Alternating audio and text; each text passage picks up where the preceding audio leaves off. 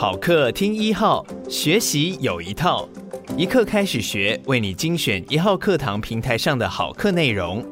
现在就订阅远见天下文化 Podcast 一号课堂，第一时间收听到我们优质的节目。接下来请听秋强的零错误。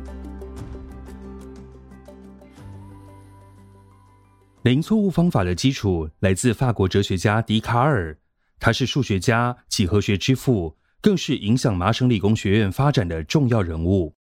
他在一六三七年时写了一本书，叫做《方法论》，其中提出思考的四大原则：第一，除非所有怀疑都能够厘清，不然永远不接受任何事情当成真理；第二，把每个困难的问题尽可能分成很多可行且必要的小问题来一一解决。第三，依序思考，从最简单的小问题开始解决，再按照难度解决更复杂的问题。第四，详细解决这些问题，并进行检查，确保没有遗漏。简单的说，这四个思考原则就是挑战假设，由大化小，由简入繁，验证遗漏。首先，笛卡尔认为，要证明所有真理以前，先要厘清所有的疑惑。这意味着不能接受任何没经过实证的假设，因为假设就是未经证实的设想。如此才能避免盲从和偏见。即使是来自权威人士的主张，都可以挑战。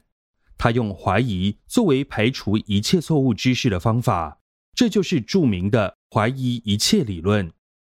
其次，解决问题的方法要由大化小。如果一个问题很大很复杂，可以把它拆解为比较简单的小问题，先从小问题一个一个开始解决，最后大的问题也就迎刃而解。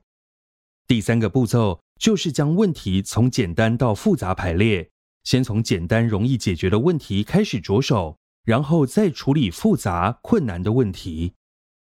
最后一个步骤，则是要对问题时常进行彻底的检查，确保问题的每个面向都已经完整解决，没有任何遗漏。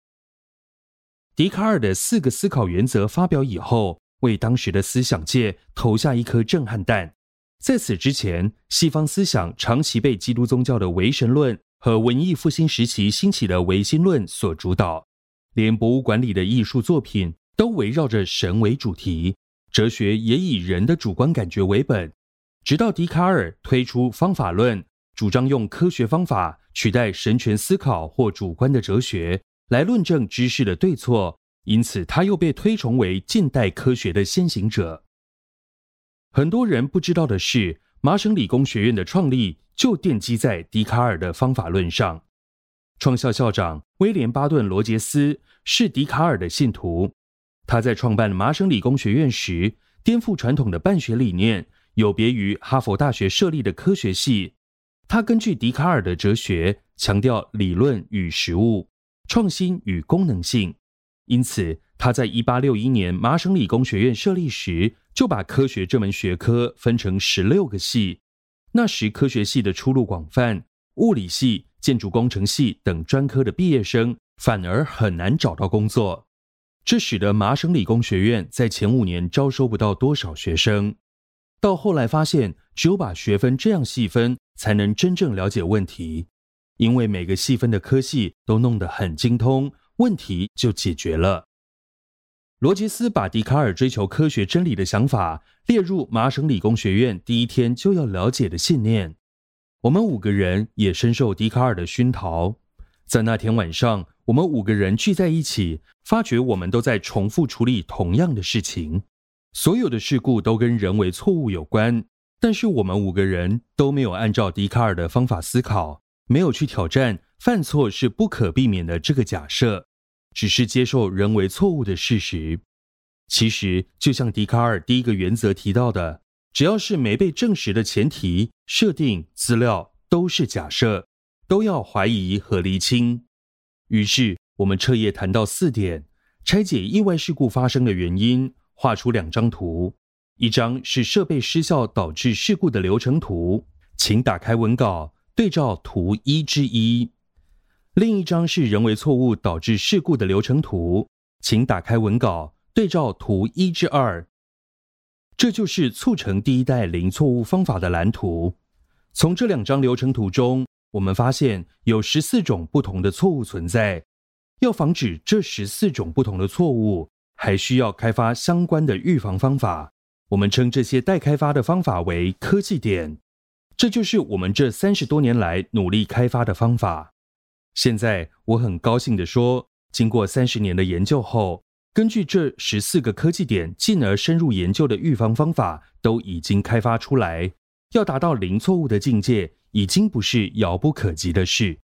有了零错误方法，就可以预防事故；没有事故，就不会有重大危机。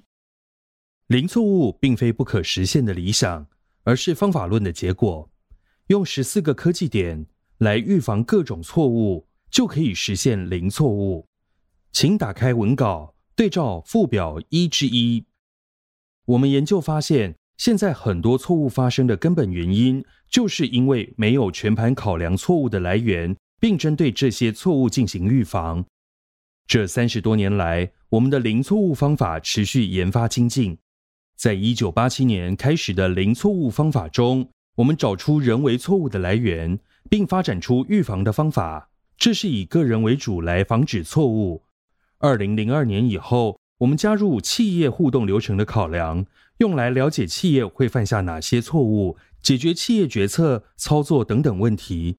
到了二零一一年以后，随着人工智慧和大数据技术的发展，我们开发出第三代以软体为中心的系统和三十多门专业课程，利用我们的大数据资料库与智慧库，帮助顾客达到零错误的境界。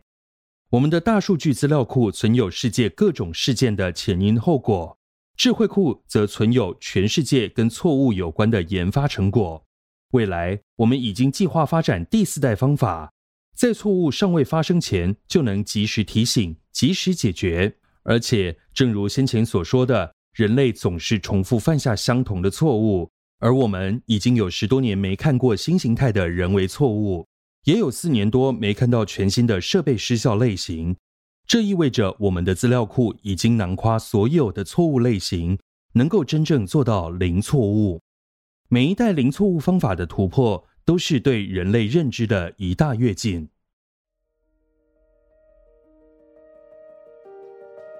感谢你收听一刻开始学，鼓励你现在就订阅我们的频道，到 Apple Podcast 给我们五星好评并留言。